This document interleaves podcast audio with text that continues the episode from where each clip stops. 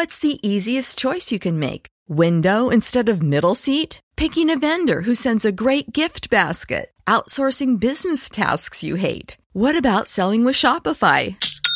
Whether you're selling a little or a lot, Shopify helps you do your thing, however you cha-ching. Shopify is the global commerce platform that helps you sell at every stage of your business. From the launch your online shop stage to the first real life store stage, all the way to the did we just hit a million orders stage. Shopify's there to help you grow. Whether you're selling scented soap or offering outdoor outfits, Shopify helps you sell. Wherever and whatever you're selling, Shopify's got you covered. Sign up for a $1 per month trial period at shopify.com slash try. Go to shopify.com slash try now to grow your business, no matter what stage you're in. Shopify.com slash try.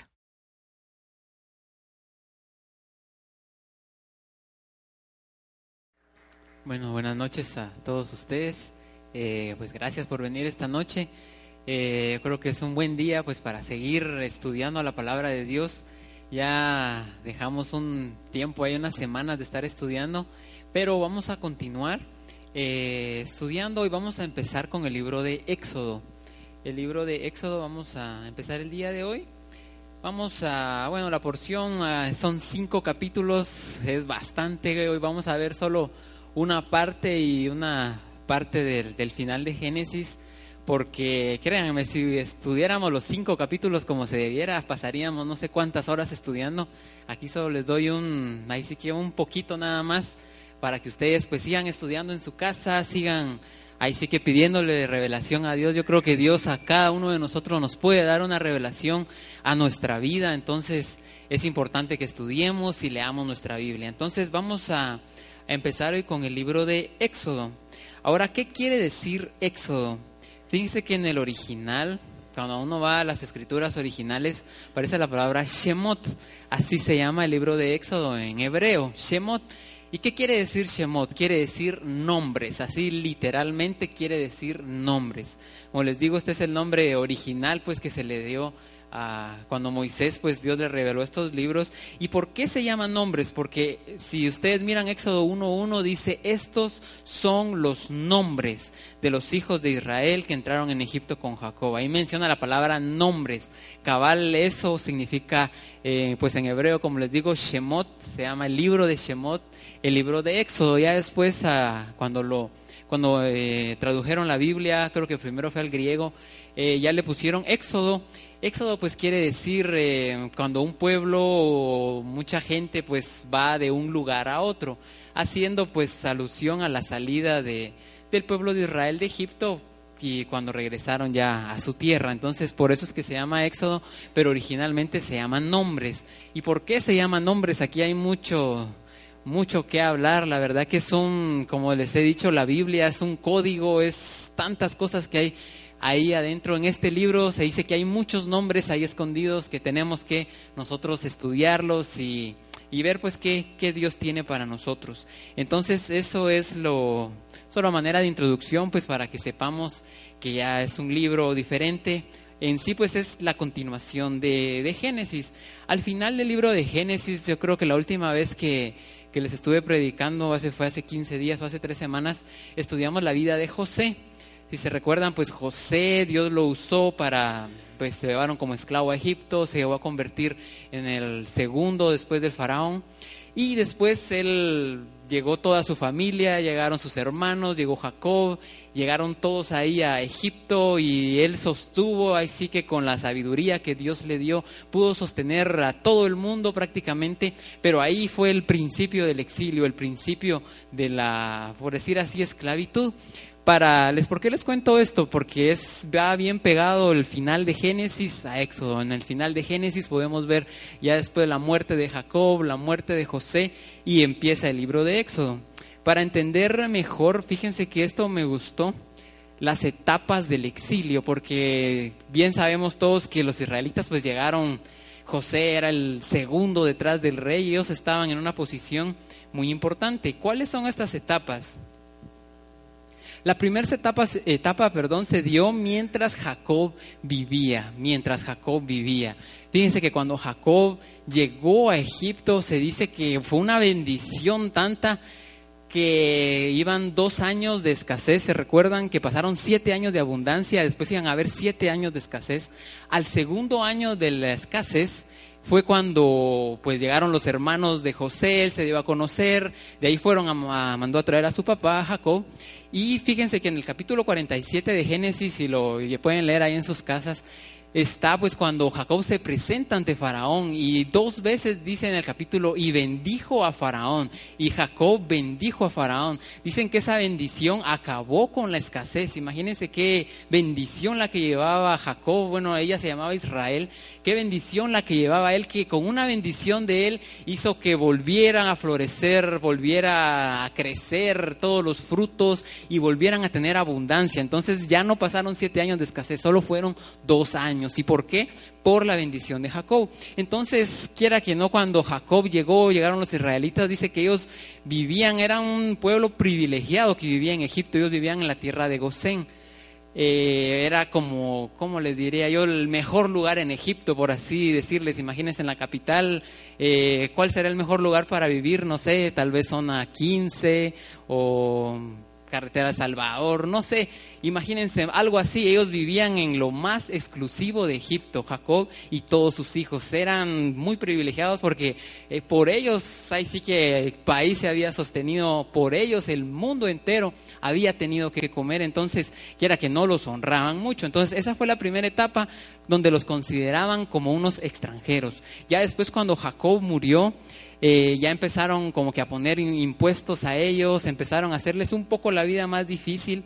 Después de esto llegó cuando murieron todas las tribus. Después poco a poco fueron muriendo todos los hijos. El último de las tribus, eh, el último de los hijos de Jacob que murió, yo creo que fue Leví cuando él murió, dice que ahí marcó como otra etapa, ya empezaron como a oprimirlos un poco más, les ponían trabajos un poco más duros, primero pues les remuneraban su trabajo, ya después ya no, les remuneraron el trabajo, y lo último se dio cuando nació la hermana de Moisés, que se llamaba Miriam, algunas versiones dice María, en otras dice Miriam, pero el nombre original es Miriam, entonces cuando ella nació, como que se intensificó la esclavitud hacia el pueblo de Israel. Eh, se empezaron a ver los egipcios que empezaron ellos a, los israelitas empezaron a multiplicarse mucho y a ver que Dios los bendecía y empezaron a oprimirlos. Entonces, eso es solo para que tengamos una idea. Cuando leemos el capítulo 1 de Génesis, ya está en esta última parte, ya está cuando se están, están siendo oprimidos los hijos de Israel. ¿Qué pasó? Empezó el faraón a poner decretos sobre ellos. Uno de ellos fue el trabajo esclavizado, como les decía. En Éxodo 1, en el verso 8 y 9 dice, entre tanto se levantó sobre Egipto un nuevo rey que no conocía a José.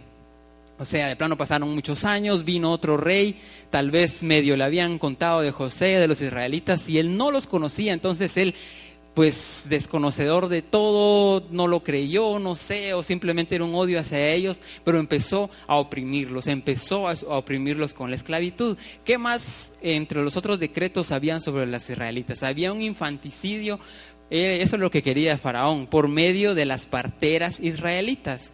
Fíjense que en Éxodo 1 en el verso, en el, perdón, capítulo 1, verso 15 dice, habló el rey de Egipto a las parteras de las hebreas, una de las cuales se llamaba Cifra y otra se llamaba Fua.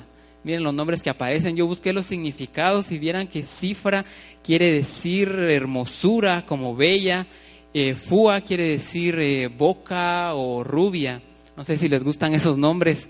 Tal vez si alguno de ustedes tiene una hija o algo, pues ahí tienen otros nombres si les gustan Cifra y Fua.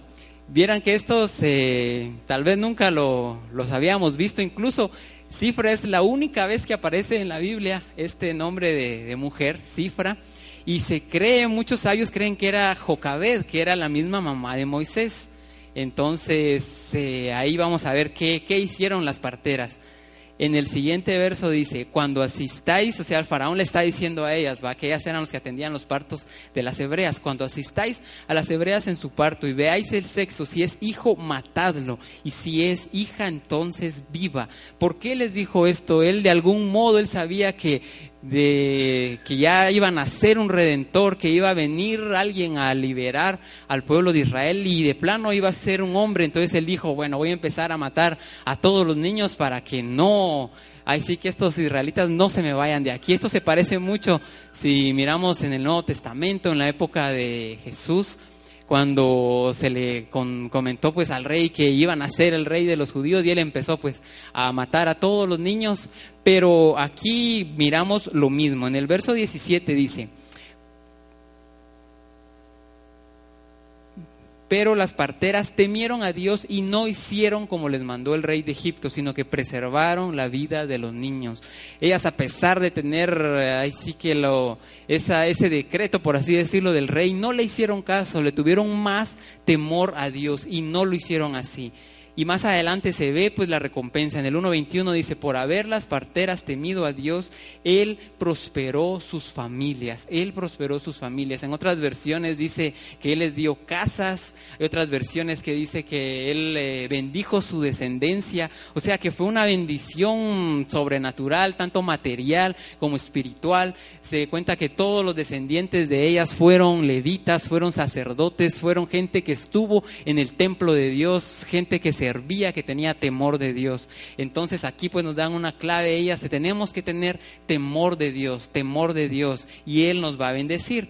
Otro de los decretos era arrojar a los bebés varones al río Nilo. Como vio el faraón, pues que no, que las parteras no le hicieron caso, ella, él después les manda a decir, ¿y por qué no, por qué no están dejando con vida a todos los niños? Ella les dijeron que las eh, mujeres israelitas eran muy fuertes y que cuando ellas llegaban, ellas ya habían tenido al hijo y total que ahí con un milagro el rey no las mató, el faraón no las mató, sino que lo convencieron y en sí él hizo otro decreto, que arrojaran a los niños al río Nilo. Esto lo encontramos en el verso 22 del capítulo 1. Dice, Faraón mandó a todo su pueblo diciendo, echad al río a todo hijo que nazca y a toda hija preservad la vida. Imagínense qué dura haber sido la esclavitud. Pero hay, hay, un verso que nos llama mucho la atención, está un poco antes en el verso 12, dice, pero cuanto más los oprimían, tanto más se multiplicaban y crecían, de manera que los egipcios temían a los hijos de Israel. Imagínense que si hubiéramos vivido en ese tiempo, decir, bueno, ¿qué vamos a hacer? ¿Vamos a tener hijos? ¿No vamos a tener hijos ya en una familia? Sabiendo que si iban a ser un hijo varón, lo iban a matar. Y imagínense, y aún así Dios los bendecía y se multiplicaban. Esto pues nos enseña que tenemos que tener hijos. Yo creo que en esta última, en estos últimos años hemos visto, visto, perdón, muchas culturas, tal vez en Europa, algunos lugares que ya no, ya no hay muchos niños, ya no quieren tener hijos. Y la verdad pues bíblicamente tenemos que tener hijos. Digan la que tienen a la par, tenés que tener hijos tienen que tener hijos. Obviamente los que están solteros, pues primero tienen que casarse, tienen que hacer las cosas en orden.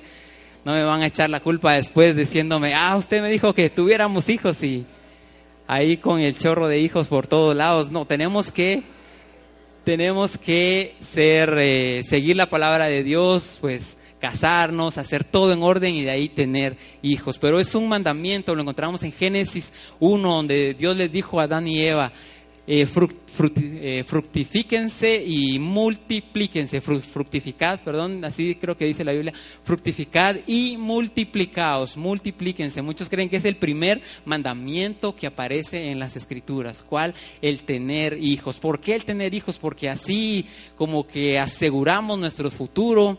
Alguien decía, alguien quieren verme a mí, por ejemplo, de aquí a unos 100, 150 años, obviamente no voy a estar. ¿Quiénes van a estar? Mis hijos, mis nietos, toda mi descendencia. Es como que va a continuar, por así decir, el propósito que Dios ha puesto en mi vida. Entonces es muy importante que tengamos hijos, que no se nos vaya a olvidar. Ahí se recuerdan, cuando se casen, hay que tener hijos, hay que tener hijos. Imagínense en ese tiempo a pesar de todos los decretos, aún así los israelitas seguían multiplicándose de una manera sobrenatural. No dijeron, bueno, ahora como tal vez van a matar a todos los niños, van a matar a mis hijos, mejor ya no, ya no me caso, ya no voy a tener hijos. No, sino que a pesar de eso se seguían multiplicando y Dios los bendecía y milagrosamente vieran que un si les contara cuántos milagros se dieron ahí en ese tiempo que hacía Dios a los niños invisibles, por así decirlo, a muchos, a cuántos se salvaron si podemos ver después que eran 600 mil hombres cuando salieron de ahí, fue una multiplicación impresionante. ¿Se recuerdan? Aquí eh, en Éxodo, a un inicio y también a los capítulos finales de Génesis, dice que 70 almas fueron las que llegaron con Jacob a Egipto. 70. Imagínense, después salieron 600 mil personas. Qué gran multiplicación. No sé cuántos hijos han de haber tenido cada pareja, pero se dice que fueron muchísimos hijos. No sé cómo le harían ahí, pero Dios los bendecía, Dios los ayudaba y salieron todos adelante y Dios los bendijo. Entonces aquí hay una, hay sí que un mensaje para nosotros, un, un consejo para todos nosotros. ¿Qué más? Vamos a ver algo sobre Jocabed. ¿Quién era Jocabed? Pues ella era la mamá de Moisés, la mamá de Moisés. Vamos a aprender algo muy lindo acerca de ella. En Éxodo 2, en los primeros tres versos, dice, un varón de la familia de Leví fue y tomó por mujer a una hija de Leví. O sea, los dos eran de la misma tribu. Este hombre se llamaba Amram y ella era Jocabed. En el verso 2, la que concibió y dio a luz un hijo. Aquí vamos a ver claves para nuestros hijos. Dice, y viéndole que era hermoso, eso es lo primero, viéndole que era hermoso. ¿Qué tenemos que hacer con nuestros hijos? Tenemos que verlos bien, ver qué dones traen. Yo creo que Dios a todos nos ha hecho únicos, todos aquí somos originales, todos tenemos dones diferentes, no podemos decir que me parezco a otra persona, no, todos somos eh, diferentes. Digan el que tiene a la par, tenés dones únicos todos tenemos aquí dones únicos y eso tenemos que ver en nuestros hijos, tenemos que ver, así como dice un proverbio, eh, instruye al niño en su camino y cuando fuere viejo no se apartará de él. ¿Qué camino es ese? Es un camino que trae el niño, un don, un talento a lo que Dios lo ha mandado a este mundo. Tenemos que ver en ellos qué es lo que traen, si les gusta eh, qué hablar, si les gusta predicar, si les gusta cantar, si les gustan los números, qué le gusta y ahí desarrollar eso. Y yo creo que esa es la mejor forma en que todos nuestros hijos pues puedan puedan cumplir el propósito para lo cual vinieron. Esa es la primera. ¿Qué, más nos enseña Jocabed aquí? Dice, le tuvo escondido tres meses. ¿Por qué lo escondió? Obviamente, pues si lo, eh, los egipcios lo miraban, pues lo, iban a matar, entonces lo tuvo que esconder. ¿Qué nos enseña aquí Jocabe? Tenemos que esconder a nuestros hijos del mal. Yo creo que todos los que estuvimos hoy en la mañana, los actos proféticos que se realizaron en los dos servicios de la mañana sobre nuestros hijos, créanme que es algo, tal vez lo miramos sencillo, pero tiene un poder, un poder sobrenatural tenemos que esconder a nuestros hijos del mal estorbarles el pecado, ver qué están haciendo. Como bien lo decía mi papá, a veces pensamos, lo traemos aquí a escuela dominical y cierto, gracias a Dios las maestras, los maestros hacen un trabajo muy lindo, pero el principal trabajo lo tenemos que hacer nosotros los papás. Somos los principales responsables. Igual, ahora que ya empezaron pues las clases, ya empezaron a estudiar, igual a veces pensamos, bueno, lo que vaya a tal colegio, tal escuela ahí, que miren cómo lo arreglan, pero no, nosotros tenemos que hacerlo. Nosotros somos los responsables. Tenemos que esconderlos del mal, esconderlos de cualquier ataque, cualquier cosa que quiera hacerlos daño, esconderlos. ¿Qué más? En el verso 3 dice, pero no pudiendo ocultarle más tiempo, tomó una arquía de juncos y la calefateó con asfalto y brea y colocó en ella al niño y lo puso en un carrizal a la orilla del río. Se recuerdan aquí, ella lo, eh, ella sabía que en ese tiempo ya lo iban a ir a buscar y iban a ir a ver los egipcios dónde estaba ese niño. Ella sabía que tenía que salvarle la vida. Lo puso en una canastita y lo puso en el río Nilo y ahí sí que esperó que Dios lo ayudara. Tenemos eso que nos enseña a nosotros, que tenemos que confiar en Dios. Tal vez nuestros hijos pues ya unos empiezan a estudiar, otros tal vez empiezan a trabajar, pero tenemos que confiar en Dios. Si hacemos su palabra, si lo instruimos bien, si lo escondemos, sabemos que Dios va, los va a ayudar y ahí sí que va a hacer que ellos se desarrollen completamente en todo lo que Dios tiene preparados para ellos. Les voy a hablar también de otra mujer esta es la hija del faraón. Yo creo que todos aquí saben la historia, pues si no, eh, se las voy a contar, pues eh, eh, mandó su mamá, pues Jocabed, a Moisés, llegó en el río Nilo. ¿Quién lo vio? La hija del faraón, la hija del faraón. Y fíjense que el nombre nos da mucho que decir, esto yo no lo sabía hasta hoy que estaba leyendo, lo vi. Ella se llamaba Batia, en la Biblia no aparece, pero sí aparecen muchos eh, comentarios descritos que ella se llamaba Batia. ¿Y por qué Batia? Fíjense que Bat en hebreo quiere decir hija. Y ya, o sea, en hebreo se escribe con una Y, por decir Bat ya, más o menos, es la inicial de Yahvé, de Yahweh quiere decir hija de Yah, o sea, hija de Yahweh, hija de Dios. ¿Por qué en la Biblia aparece este nombre? Obviamente no creo que Faraón le haya haber puesto este nombre, porque ellos eran muy idólatras y saber qué, qué más hacían. Pero en la Biblia aparece como que ella se llamaba Batia. ¿Por qué? De plano que ella era alguien que, que se convirtió, se alejó de todo lo que hacían los egipcios, de toda la idolatría y creyó en los eh, hebreos, los israelitas que estaban ahí, tal vez de algún modo se convirtió, no sé qué pasaría, pero ella fue alguien que Dios usó para preservar la vida de Moisés. ¿Y dónde vemos esto? En Éxodo 2, en el verso 10 dice, cuando el niño creció, ella lo trajo a la hija de Faraón, lo cual lo prohijó y le puso por nombre Moisés, diciendo, porque de las aguas lo saqué. Esto pues ya fue después, ella cuando lo tomó, se cuenta que Moisés no quería eh, mamar de, de, una mujer egipcia, entonces estaban buscando una israelita y adivinen quién fue la que lo cuidó, su misma mamá. ¿Por qué? Porque su hermana Miriam estuvo ahí pendiente. ¿Qué iba a pasar con Moisés? Imagínense eso, qué emocionante haber sido ella ahí escondida viendo qué iba a pasar con su hermanito. Después, cuando lo agarra la hija de Faraón y ella le viene a decir, eh, mira, eh, te voy a conseguir a una alguien que lo cuide en lo que crece y fue a amar a quién, a su mamá. O sea que la misma mamá eh, tuvo el cuidado de su hijo y aún así le pagaban por cuidarlo. Imagínense qué, qué bendición la que tuvo Jocabed, la mamá de Moisés. Y ya cuando lo devolvió, o sea, ya cuando se lo iba a llevar a la hija de Faraón, ella le puso por nombre Moisés. Es algo muy interesante también aquí. Si se dan cuenta, ese nombre, ¿quién le puso Moisés a Moisés? Fue Batia, no fue su mamá. Se cuenta pues que Moisés tenía un nombre Fíjense que averiguando encontré hasta 10 nombres originales de Moisés que sus papás le habían puesto en esos tiempos, pues eh, uno mira la Biblia, los nombres que le ponían a los niños eran proféticos, no es como, bueno, muchos, tal vez nuestros papás, nuestros abuelitos, que agarraban el almanaque y ahí sí que lo que cayera y no importaba el nombre, no sé si con alguno de ustedes hicieron así, pero eh, era como una costumbre, ¿va? digo yo pero también nos enseña pues que sepamos nosotros también poner nombres a nuestros hijos. Créanme que los nombres son proféticos, lo que quieren decir los nombres como que marcan la vida del niño. Es algo pues que hemos aprendido aquí en la iglesia. Entonces sus papás pues ya tenían, tenían nombres para Moisés, ya le habían puesto nombre, pero la hija de Faraón le puso Moisés. ¿Y por qué en la Biblia aparece solo Moisés? No lo encontramos con otro nombre, solo Moisés. ¿Y quién le puso ese nombre? No fue su mamá, no fue su papá,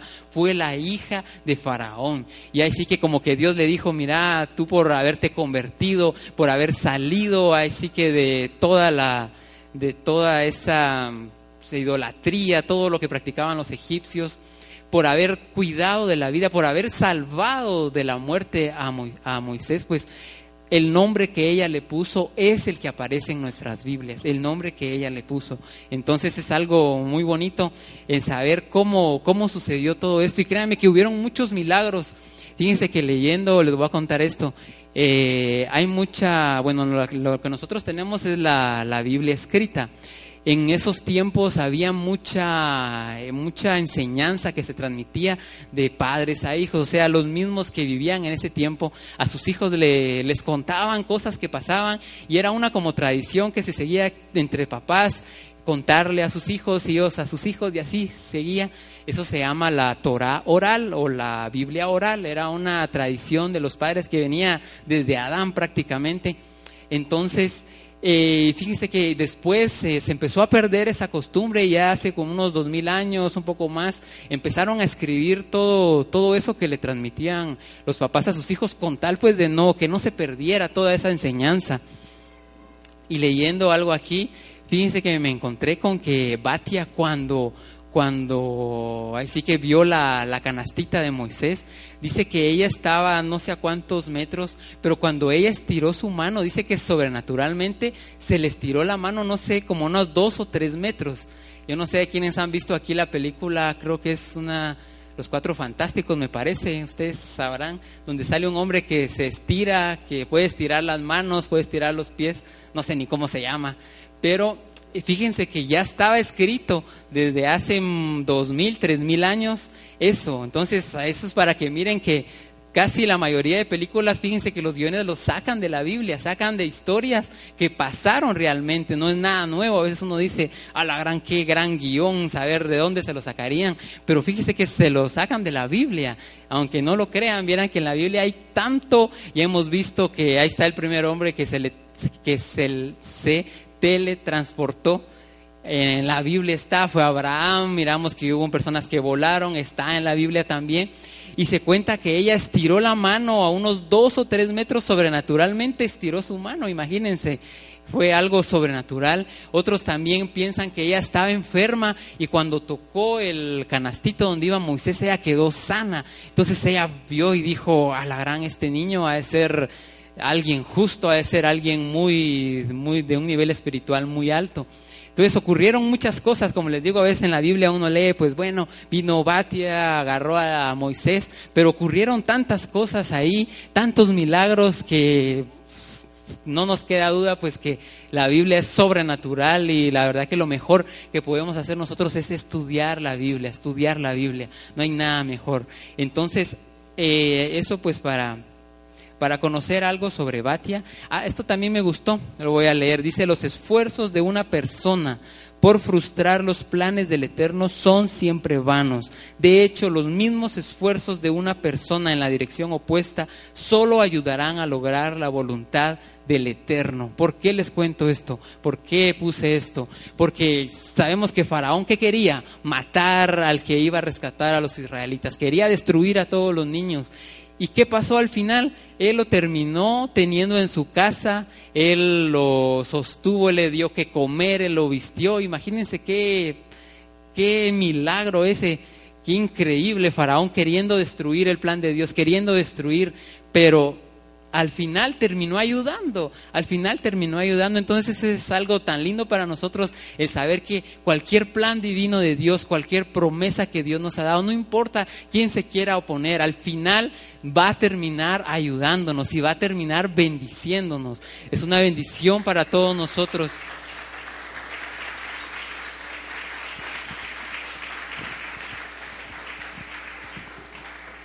Así como Faraón quiso destruir el plan de Dios, quiso destruir a Moisés, quiso destruir los planes de Dios, a fin de cuentas terminó ayudando él a los planes de Dios. Es una promesa, yo creo que para todos nosotros muy linda.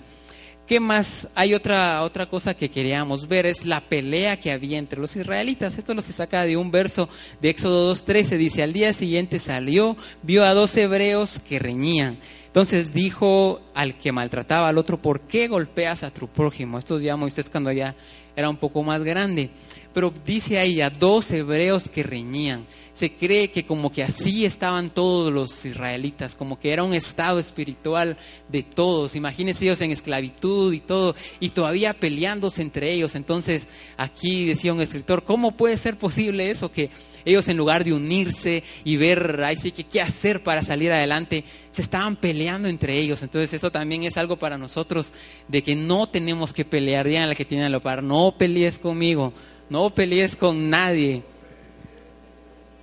No tenemos que pelear, créanme que la paz es algo tan lindo y la paz en el hogar y a veces en la misma familia se miran tantas peleas, tantas contiendas, Pero no, nosotros tenemos que hacer la diferencia, tenemos que lograr esa paz, esa unión para alcanzar esas bendiciones. Entonces, esto nos deja de enseñanza a nosotros que no tenemos que estar peleando. Si queremos salir de la esclavitud, queremos ser libres, tenemos que unirnos y vivir en paz. Proverbios 23 dice, honra es del hombre dejar la contienda, mas todo insensato se envolverá en ella. Entonces, es honra de todos nosotros, honra de nosotros dejar la contienda, dejar la pelea. ¿Qué más pasó con los israelitas? Hubo un clamor. Aquí hay otra clave. En Éxodo 2.23 dice, aconteció que después de muchos días murió el rey de Egipto y los hijos de Israel gemían a causa de la servidumbre y que dice, clamaron y clamaron y subió a Dios el clamor de ellos con motivo de su servidumbre. Oyó Dios el gemido de ellos, se acordó de su pacto con Abraham, Isaac y Jacob. Y miró Dios a los hijos de Israel y los reconoció Dios. Aquí hay una clave. Ellos clamaron.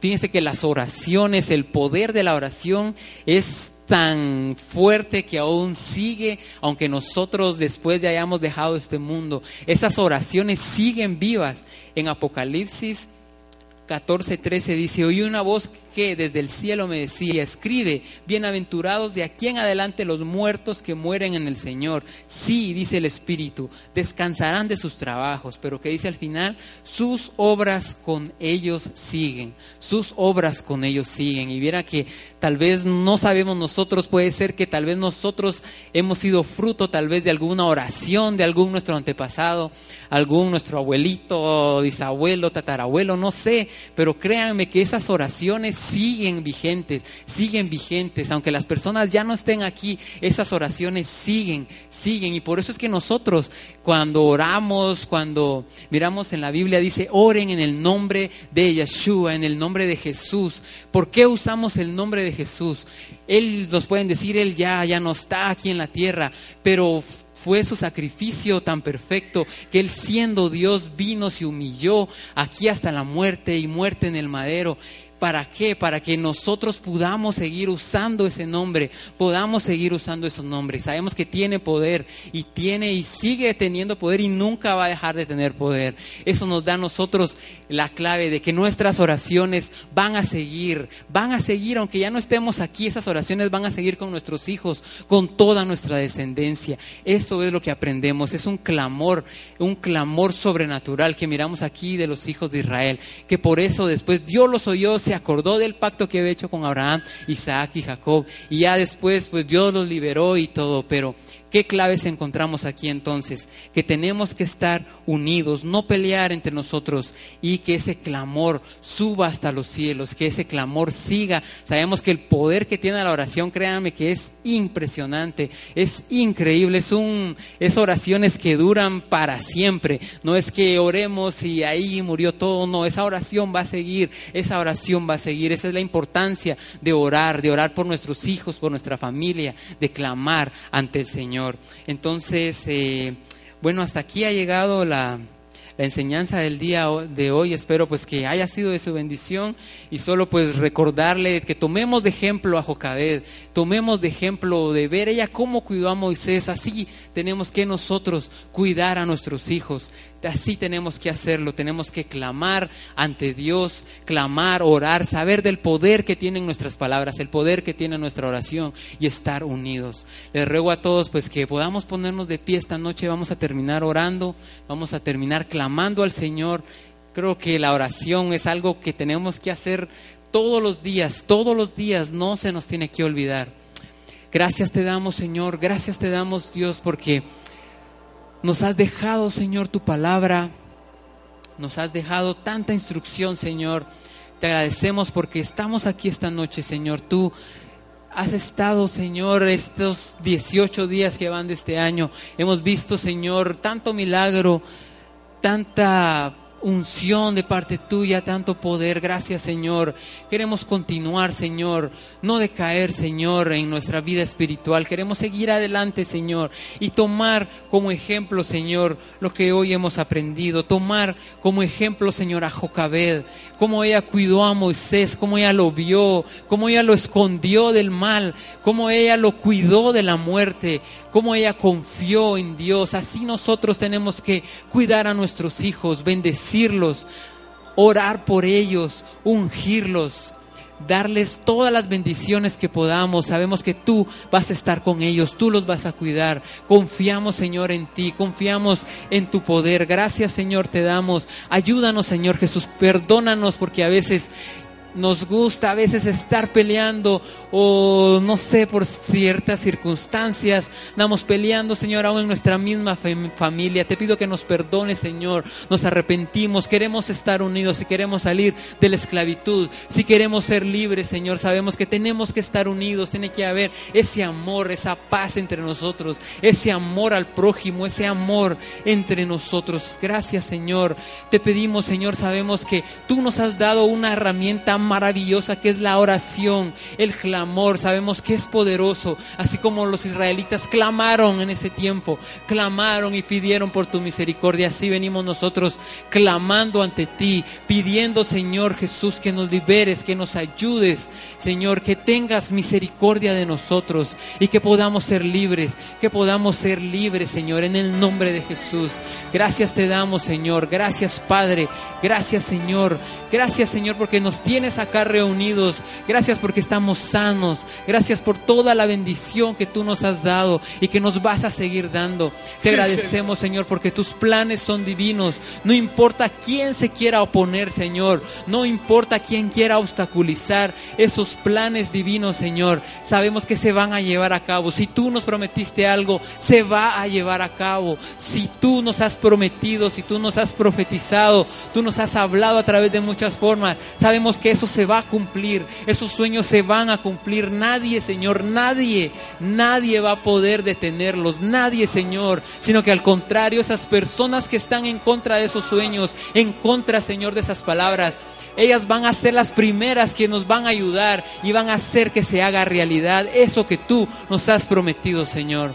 Gracias te damos, Padre. Gracias, Señor. Gracias te damos, Espíritu Santo, porque sabemos que tú estás aquí esta noche en medio de todos nosotros. Te agradecemos, Padre. Te agradecemos. Gracias te damos, Señor. Gracias, Señor Jesús. Gracias, Señor.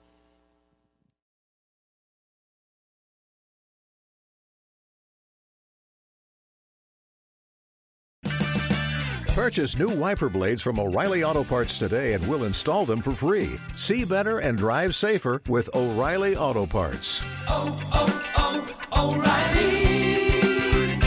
O'Reilly Auto Parts.